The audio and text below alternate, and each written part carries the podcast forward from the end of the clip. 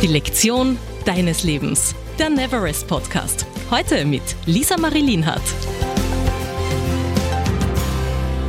Hallo und herzlich willkommen zu einer neuen Folge Die Lektion deines Lebens. Diesmal mit dem Graffiti-Künstler Daniel Franz Rappitsch. Hallo. Hallo Daniel. Hallo.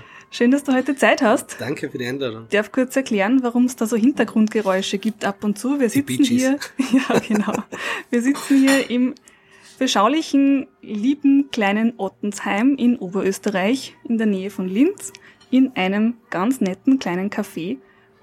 Und da rennt das Radio und hin und wieder werden Sachen serviert und das wird man ein bisschen hören. Aber wir haben uns gedacht, das ist so eine nette Atmosphäre da, darum treffen wir uns da und machen hier die Aufnahme. Super. Genau. Ja, lieber Daniel, ich habe schon kurz gesagt, du bist Graffiti-Künstler. Mhm. Wie wird man denn das?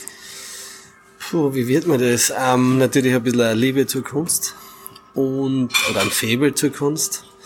Ähm, und natürlich, wir waren, äh, wir waren damals zu zweit mit 15, 16 und sind dann immer zu unsere großen Geschwister nach Wien gefahren, die immer, wenn wir da reingefahren sind, ähm, äh, Richtung Wien, haben wir kurz vor dem Bahnhof diese riesen äh, Wände gesehen, die da vollgesprüht waren mit, mit Namen und Tags und allem möglichen Zeug.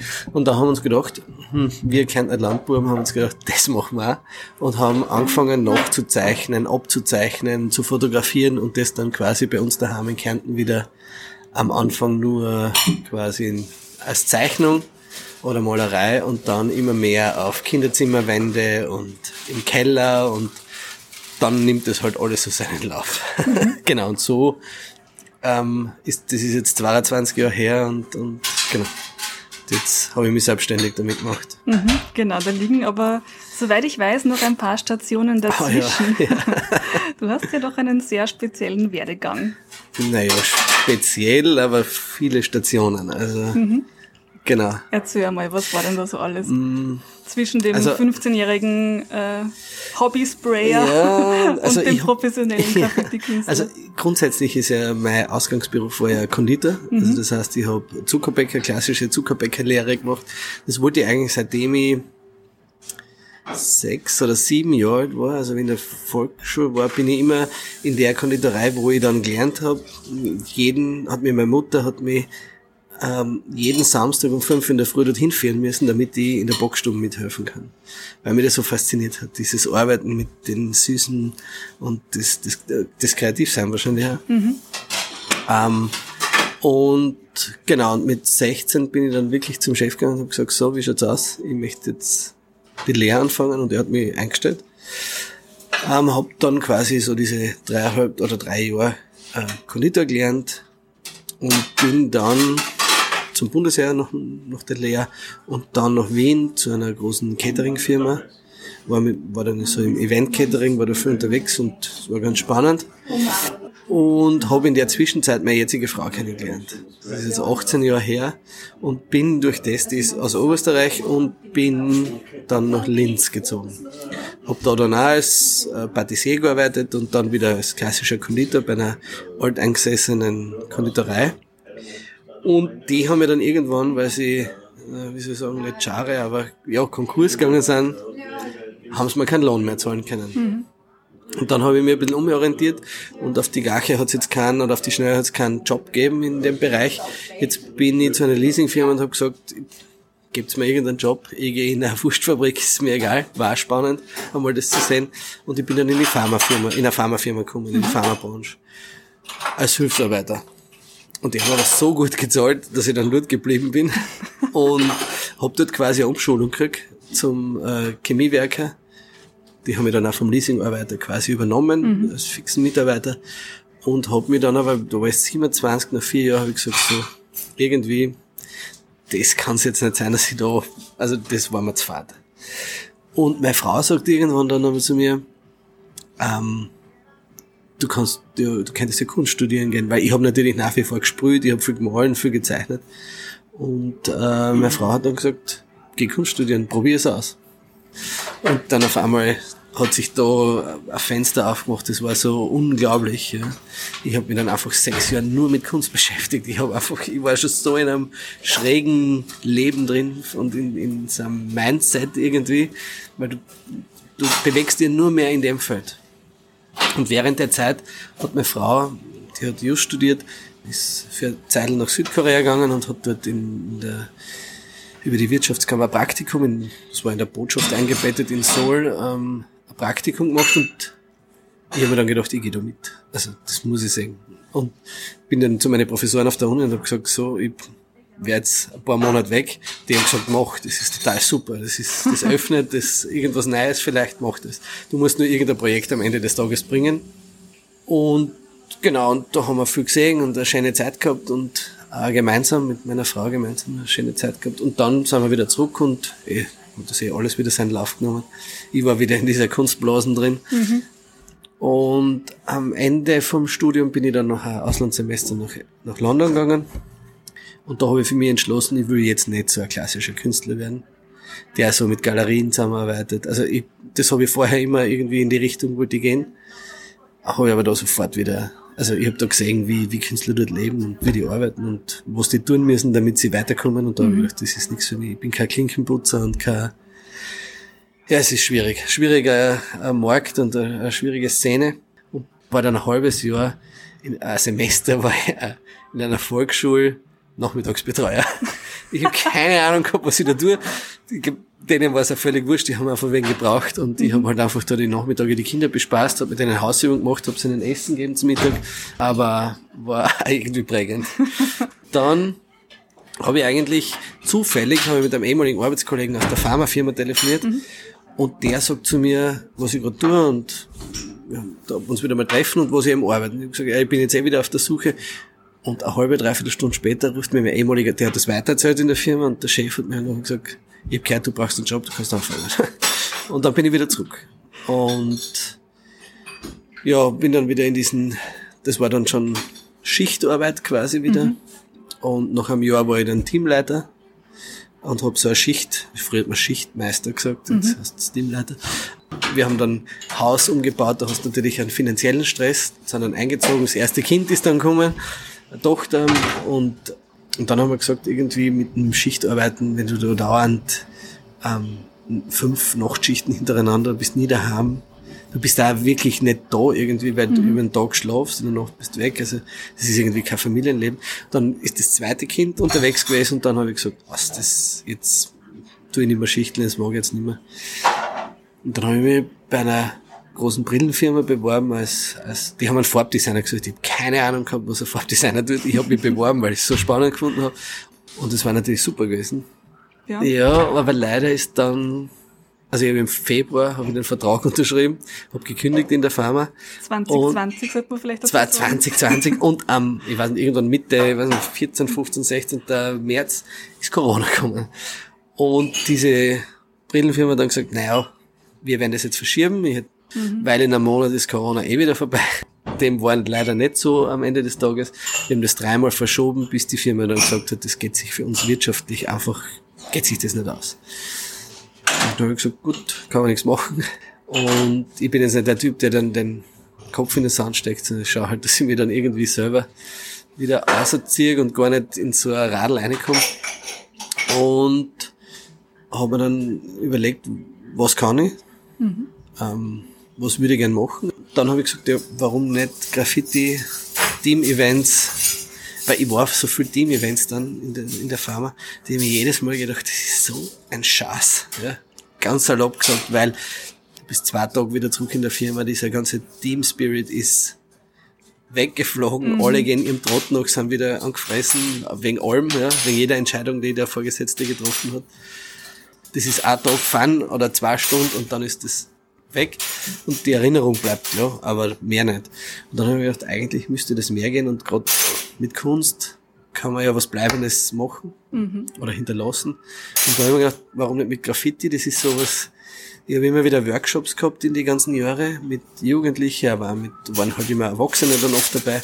Und ich habe immer gemerkt, denen taugt das voll. Das ist sowas, das ist sowas Spezielles und das machst du eigentlich nie, wenn du nicht jemanden hast, der das jetzt dir sagt oder du selbst das willst Und so habe ich mir gedacht, versuche das. Ich glaube, es haben sich zu der Zeit echt viele gedacht, was ist mit ihm? Zum Teufel, was ist mit ihm in einer, während Corona, während einer Pandemie, eine Firma zu gründen, die sich auf Team-Events spezialisiert. Macht keinen Sinn im ersten Moment. Und gerade wenn man sich selbstständig machen will, dann brauchst du jemanden, der dich dabei unterstützt. Und wenn du deinen Partner nicht auf deiner Seite hast, dann funktioniert das nicht. Du verbringst dann viel, viel mehr Zeit. Also ich habe noch nie in meinem Leben so viel gearbeitet wie in den letzten zwei Jahren. Ja. Und meine Frau war sofort Feuer und Flamme dafür. Und wenn das ist, dann hast du so einen, einen wie soll ich sagen, einen, einen Rückhalt, mhm. dass du das durchziehst. Und, und ich war so davon, von der Idee überzeugt, dass ich gesagt ich, wenn ich es nicht ausprobiere, will ich es nicht wissen. Ja. Und was habe ich zum Verlieren? Ich bin sowieso arbeitslos. Ich versuch's einfach. Und mit 1.1.2021 war ich dann selbstständig. Und dann habe ich halt quasi klassische Akquise gemacht, Firma angerufen, gesagt, ich bin der und der, ich mache das und das. Und mittlerweile läuft die Bude. Ja, wenn man dir ein bisschen verfolgt auf Instagram oder Facebook, du bist ja nur unterwegs, hat man das Gefühl. So, jetzt äh, ist uns da gerade kurz ein kleines Malheur passiert, nämlich unsere Batterien sind ausgegangen oder meine Batterien sind ausgegangen, äh, aber die wirklich freundliche Dame vom Café Casa Grande in Ottensheim mit Blick an, auf die Donau hat uns neue Batterien gebracht. Und deswegen können wir jetzt weiter aufnehmen. Also große Empfehlung für alle, die mal nach Ottensheim kommen, geht's ins Café Casa Grande. Das Café an der Donau. Super. Ja, Daniel, wenn man dir so zuhört, da, da schwingt schon so ein bisschen äh, ein, ein Grundcredo raus, finde ich. Ähm, so dieses Offensein für Neues und ja. immer wieder was, was ausprobieren. Ist das die Lektion deines Lebens oder was war für dich bisher die Lektion deines Lebens? Also ich glaube, es hat viele, viele Lektionen gegeben, aber ich glaube, die Lektion, die ich jetzt durch das Selbstständig machen oder werden gelernt habe, war einfach das, du hast irgendwie eine Idee, ein Bauchgefühl dazu, viele Gegenstimmen natürlich, die sagen, wow, ich weiß nicht, ob das funktioniert und bla bla. Aber wenn du an dem dran bleibst und dir selber treu bleibst und ich glaube, das tust, was nicht was du willst, aber wo du überzeugt davon bist, dass es funktioniert, ich glaube, das ist schon eine große Lektion, dass das dann funktioniert. Und wenn es nicht funktioniert, kannst du nie vorwerfen, dass du das nicht probiert hast. Mhm. Also ich glaube, das ist schon so eine Lektion, die ich gelernt habe. Probier es einfach aus und wenn es da mal, wie, so, wie sagt man, auf die Schnauzen fällst, dann ist es so. Aber da passiert nichts. Das ist wie wenn zu dir wer sagt, du, das ist eine Deadline. Es stirbt niemand, wenn es das nicht einhält. Es ist völlig wurscht. Ja? Also mhm. deswegen denke ich mal, wenn du das nicht ausprobierst, dann wirst du das nicht, dann wirst du das nicht wissen, ob es funktioniert. Und das ist, glaube ich, schon eine große Lektion, dass du hast oft nicht immer die Vernunft, haben wir was vorher geredet, nicht? Ja. dass nicht immer die Vernunft das ist das Wichtigste, sondern auch einfach das Gefühl und, und man weiß ja, was man kann. Und das ist halt ein großes Plus von mir, dass ich halt mit den Leuten kann. Mhm. Das heißt, ich kann mich vielleicht auch ganz gut auf das kann, ist schon ein, Vorteil, dass ich mich auf die Leute einstellen kann. Das heißt, ich kann mit dem CEO von einer großen Firma genauso gut kommunizieren und quatschen, wie mit dem kleinen Arbeiter, der, also kleinen Arbeiter, von dem, mit dem ganz normalen Arbeiter, der halt einfach Staplerfahrer in einer Firma ist. Ja. Und es ist mir völlig wurscht, ob der CEO oder Staplerfahrer ist, für mich sind es alle gleich. Und deswegen funktioniert's. Und ich bin auch nicht dann der Angestellte oder so, sondern ich bin nur der Graffiti-Typ. Mhm. Also, ja, und ich darf ja. auch dann einmal sagen, dass es vielleicht anders geht und, und dass vielleicht keine Doktorarbeit ist, sondern dass man Kunst macht und nicht immer alles so ernst nehmen Ja, gerade für die CEOs wahrscheinlich oft auch sehr ungewohnt, ja, wenn sie sowas hören. Total, teilweise komplett schräg, aber es ist einfach so unglaublich cool. Ich lerne so viele tolle Leute kennen. Auch mhm. nicht so tolle Leute, aber die, also 99% sind super cool. Mhm. Und, und fallen da auch recht schnell eine in, in dieses wenn sie einmal drinnen sind, sind alle, die Skepsis ist immer riesig, wenn, wenn ich so, wenn, weil die meisten wissen ja nicht, wenn sie zu einem Team-Event kommen, was passiert, weil die Chefitäten oder die Organisatoren von den Team-Events glauben dann immer, das darf man niemandem sagen, das muss eine Überraschung sein. Und dann sind sie immer irgendwie so vor den Kopf gestoßen. Es ist teilweise echt so, wie wenn es den Leuten einfach so eine Schalttafel vor die, vor die Rübe gehauen hättest. Die schauen die so groß an, so, was soll ich machen? Graffiti sprühen? Ich bin unkreativ, ich was soll ich da machen? Und ich versuche das, und genau das ist dann mein Job, dass ich versuche, dass man das irgendwie in die, dass, dass es völlig wurscht ist, ähm, ob man unkreativ ist oder kreativ ist. Ich arbeite da mit ganz vielen Hilfsmitteln wie Schablonen und so, mhm. die dann meist auf die Firmen äh, äh, zugeschnitten sind oder Motive, was auch immer, was, die, was der Kunde wünscht quasi. Und somit kann man das immer irgendwie machen, dass es, dass alle kreativ sein können. Und ja, das funktioniert ganz gut. Also am Ende des Tages sind da die meisten, also ich sag, 99% sind super happy. Das glauben ja immer ganz, ganz viele Leute, dass sie nicht kreativ ja. sind oder nicht zeichnen können. Ich übrigens auch, aber das war äh, eine meiner kürzlich äh, erworbenen Lektionen ähm, bei der Trainerausbildung bei Neverest im Übrigen. Mhm. Ich habe immer geglaubt, ich kann überhaupt nicht zeichnen und dann war, konnte ich zeichnen. Eben. Strichmandal. Unglaublich. Genau. Habe ich geglaubt, hab ich geglaubt, dass ich das nie schaffe, aber ich habe es geschafft. Ja, eben. Ja, und, und, das war für mich so eine ganz eine große Lektion, wenn einem wer mal wirklich zeigt, wie das geht. Äh, auch wenn man selber glaubt, man kann das nicht, aber wenn man es mal Zeit kriegt und äh, auch, auch die Möglichkeit bekommt, sich auszuprobieren, dann geht das. Ja, und da zu öffnen, oder? Ja. Ich glaube, es kommt da dazu, dass genau. man dann sagt, okay, jetzt probier es, weil was soll passieren? Es passiert nichts. Ja? Ich sag zu den Firmen immer, wenn, wenn, wenn die Leinwand am Ende, oder der Keilrahmen, der vielleicht gestaltet wird für die Büros, wenn der am Ende des Tages nicht so ausschaut, wie ihr das gern hättet oder ihr total unzufrieden seid, dann sprühen wir die ganze Leinwand weiß, mhm. weil jede Farbe deckt die andere quasi. Und dann fangen wir von neu an. Und das nimmt dann immer so ein bisschen den Druck. Super. Und, und genau.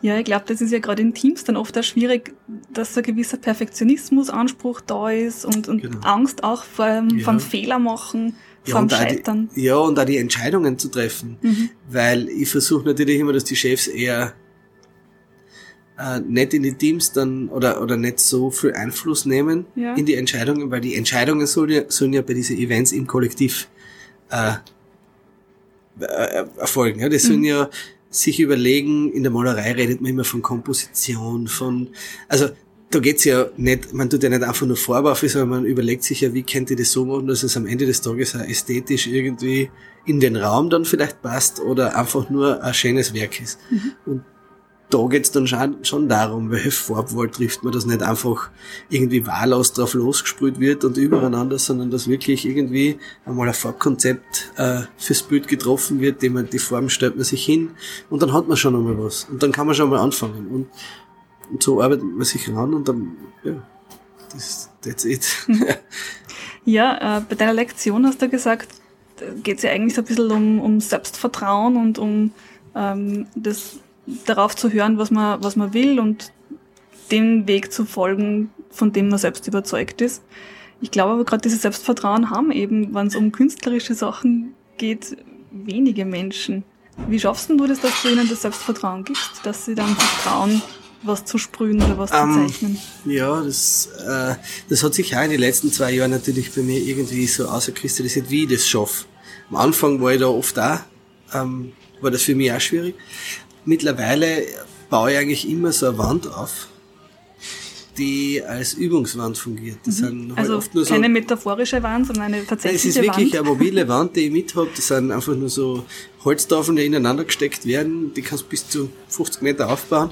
Tue ich natürlich nicht. Das sind immer so 5 bis 10 Meter. Und da können sich die Leute einfach mal ausprobieren. Mhm. Einfach diese Dosen in die Hand nehmen, damit man nicht gleich, weil es ist ja für jeden Maler, wenn er in seinem Atelier sitzt und du hast eine weiße Leinwand vor dir, ist für jeden Maler schwierig, einfach mal den ersten Strich zu machen. Weil wir so verkopft sind. In unserem ganzen Dasein sind wir nur verkopft und überlegen, wie machen wir es richtig. Und das brauchen wir da aber nicht. Weil wir es eben immer wieder übermalen können und weil man es zuerst ausprobieren kann. Das heißt, ich gebe den Leuten die Möglichkeit, dass sie es einfach ausprobieren, zeige ihnen verschiedene Skills mit dieser Dosen, was kann man mit der Dose machen, verschiedene Aufsätze auszuprobieren mhm. und dann einfach durch das ein bisschen dieses Selbstvertrauen für das, was wir da machen, zu kriegen und einfach auszuprobieren, dass ich zwei Farben übereinander tun kann und du siehst die unteren. Das heißt, ich sag's nicht, sprüh schwarz hin und mach's weiß. Und das funktioniert. Das ist dann weiß. Das siehst du schwarz hin. Das heißt, das ist eigentlich so der, das ist so der, wie sagt man, der, der Schlüssel dann mhm. ein bisschen, dass man ihnen sagt, dass sie brauchen keine Angst haben, sie einfach, sie können es ausprobieren und sie müssen das ausprobieren, sie sollen das ausprobieren. Es ist dann eh jeden Tag in ihrem täglichen äh, Brotjob quasi, eh mit meist sage ich mal, so viel ähm, Richtlinien und was weiß ich, diese internen Sachen so beschäftigt, was sie, wie sie es machen müssen und damit alle zufrieden sind. Und damit muss es nicht so sein. Mhm. Da darf man einfach mal über den Rand drüber aussprühen und das ist völlig wurscht. Das, das passiert nichts. Genau. Sehr cool. Genau, weil es bei deinen Team-Events in erster Linie einfach um gemeinsam äh, schöne Zeit haben geht, Spaß genau. haben. Genau, wir brauchen keine, genau, und wir brauchen keine super Slogans für uns erfinden und, und, und Schlagwörter. Das, das brauchen wir nicht. Wir, wir machen eh, wir produzieren am Ende des Tages ein Werk. Es kommt ein Werk raus, das sie mitnehmen in die Firma. Und wenn der, wenn die Chefitäten dann auch noch so weit sind, dass sie es aufhängen, dann ist es natürlich den Mitarbeiter oder den Mitarbeitern gegenüber eine große wie soll ich sagen, Wertschätzung, mhm. dass man sagt, das habt ihr gemacht und wir hängen das bei uns auf, weil das hängt ja dann sichtbar da. Und ich habe jetzt schon aus vielen Firmen gehört, wenn neue Leute kommen, die fragen dann, wo ist das Buch? Das haben wir gemacht. Also dieses Wir ist dann eigentlich ganz wichtig und die Erinnerung daran auch, genau, ja. dass man es gemeinsam macht. Das ist dann dieses Nachhaltige, was dir bei deinen Team-Events ja. früher immer gefällt hat. Genau, genau. Und auch, dass man sich, dass man sich auf einer ganz anderen Ebene auftrifft, dass man mhm. nicht weiß ich nicht, dass der Chef halt einfach einmal ganz locker wird und auch nur gleich sprüht, vielleicht sogar noch schlechter ist als, als ich, ja, dass man mal merkt, da, da, sind die, da sind diese Sachen wurscht, mhm. wer wo besser ist oder so. Es ist völlig wurscht, sie sollen Spaß haben und ich schaue auch immer, dass ein Spaß drin ist und dass kein, nicht diese Ernsthaftigkeit und das, das, das, das Überhand nimmt. Man muss oft einmal sagen, nimmst den Steck aus dem Arsch. Entschuldigung, dass ich das so sage, aber das ist wirklich so. Also, eben, das, das ist ganz, ganz wichtig, dass man sich da ein bisschen öffnet und ja, genau. Was war denn für dich bisher dein schönstes Erlebnis bei den Graffiti-Team-Events?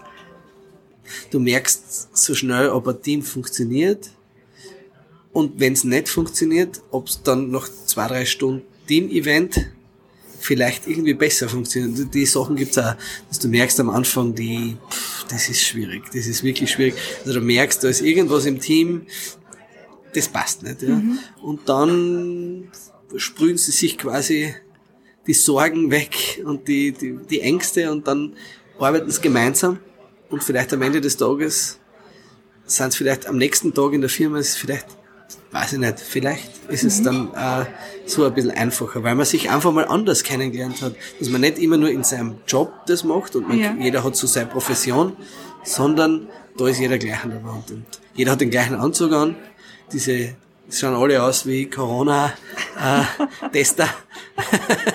und ja. Alle weiß gekittelt ja, genau. vom Kopf bis ja, Fuß. Genau. Ja. ja. Ich habe jetzt jemanden gehabt in, in Wien, in, die hat sich die Überziehschuhe, die Frau sich auf den Kopf aufgesetzt, habe ich auch super gefunden. Sie wollte halt keinen Staub abkriegen, diesen Sprühstaub, wollte sie nicht in die Haare haben und passt, finde ich cool. Kreativ, ja, kreativ. Genau. Und die war einer, die hat gesagt, sie ist nicht kreativ. Der habe ich das gleich gesagt, dass sie schon kreativ ist, weil wenn sie die Idee hat, dass sie den Schuhüberzieher auf den Kopf aufsetzt, finde ich das schon kreativ, weil das hat bis jetzt noch niemand gemacht. Sehr, sehr cool. Also ja. Ja, das heißt, bei dir beginnen auch dann vielleicht schon so die ein oder anderen Teambuilding-Prozesse. Das ist ja auch ziemlich cool. Und da möchte ich gleich äh, ein bisschen Werbung machen für, die, für das Teambuilding bei Neverrest. Das könnt ihr nämlich buchen, wenn ihr wollt, dass sich euer Team besser versteht. Vielleicht seid ihr gerade frisch zusammengewürfelt worden, habt einen neuen Chef oder neue Chefin oder es gibt irgendwelche Kommunikationsschwierigkeiten. Da kann ein Teambuilding wirklich wunderbar helfen. Und die Teambuildings bei Neverest sind im Übrigen auch mit dem Europäischen Trainingspreis prämiert. Also, das ist was Gescheites. Und vielleicht gibt's dann am Abschluss ja noch ein cooles Team-Event mit Graffiti. Ja, unbedingt zum Feiern des Erfolgs. Absolut. Warum nicht? Ja, Daniel, äh, dann sage ich schon mal Danke vorerst. Ja, ich sag Danke, dass ja, du da sein für deine Zeit. Ja, für deine Zeit. Ja. Aber ich lasse dich nicht gehen ohne einen kleinen Wordrap. Ach hey. Ja, gut. Das machen wir jetzt noch. Dann starten wir ja, los. Ja, bitte. Ein weiser Mensch ist für mich.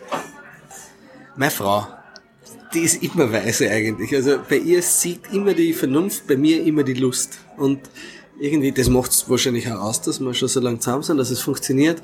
Aber sie ist immer sehr überlegt und ich glaube, mein ganzes äh, Unternehmen wird nicht so funktionieren, wenn sie nicht wäre. Weil sie einfach dann der Part dahinter ist, der schaut, dass alles irgendwie so geordnet ist ja, mhm. und nicht irgendwie ist. Ja. Einen schönen Gruß an deine Frau ja, genau. an dieser Stelle. Ja, genau. Eine weise Frau, wie wir gerade ja, gehört haben. Absolut. Mhm. Durch und durch. Super. In der Schule war ich extrem nachlässig und extrem faul. Ja. Mehr gibt's nicht zum Sagen. Sehr gut. Andere können von mir lernen. Vielleicht mit ein bisschen mehr Leichtigkeit durchs Leben gehen und nicht alles so ganz so ernst. Ja, einfach ernst. Wir leben in so einer Zeit, da nehmen alle alles so ernst und ja, mehr Leichtigkeit wär's. Ja, und das letzte. Meinem 14-jährigen Ich würde ich sagen. Geh aus und sprüh Züge Nein, weiß nicht. Nein, Spaß. Ähm, jetzt ist ja die ÖPB-Kunde und Rail-Cargo-Kunde, das darf ich das nicht sagen. Aber ich schließt weiß nicht. der Kreis. Ja, genau, so schließt sich der Kreis, genau. Ähm, ich würde es alles nochmal gleich machen.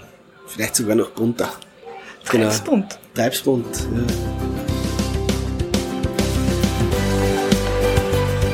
Noch mehr Impulse für die persönliche Weiterentwicklung findest du auch auf www.neverest.at.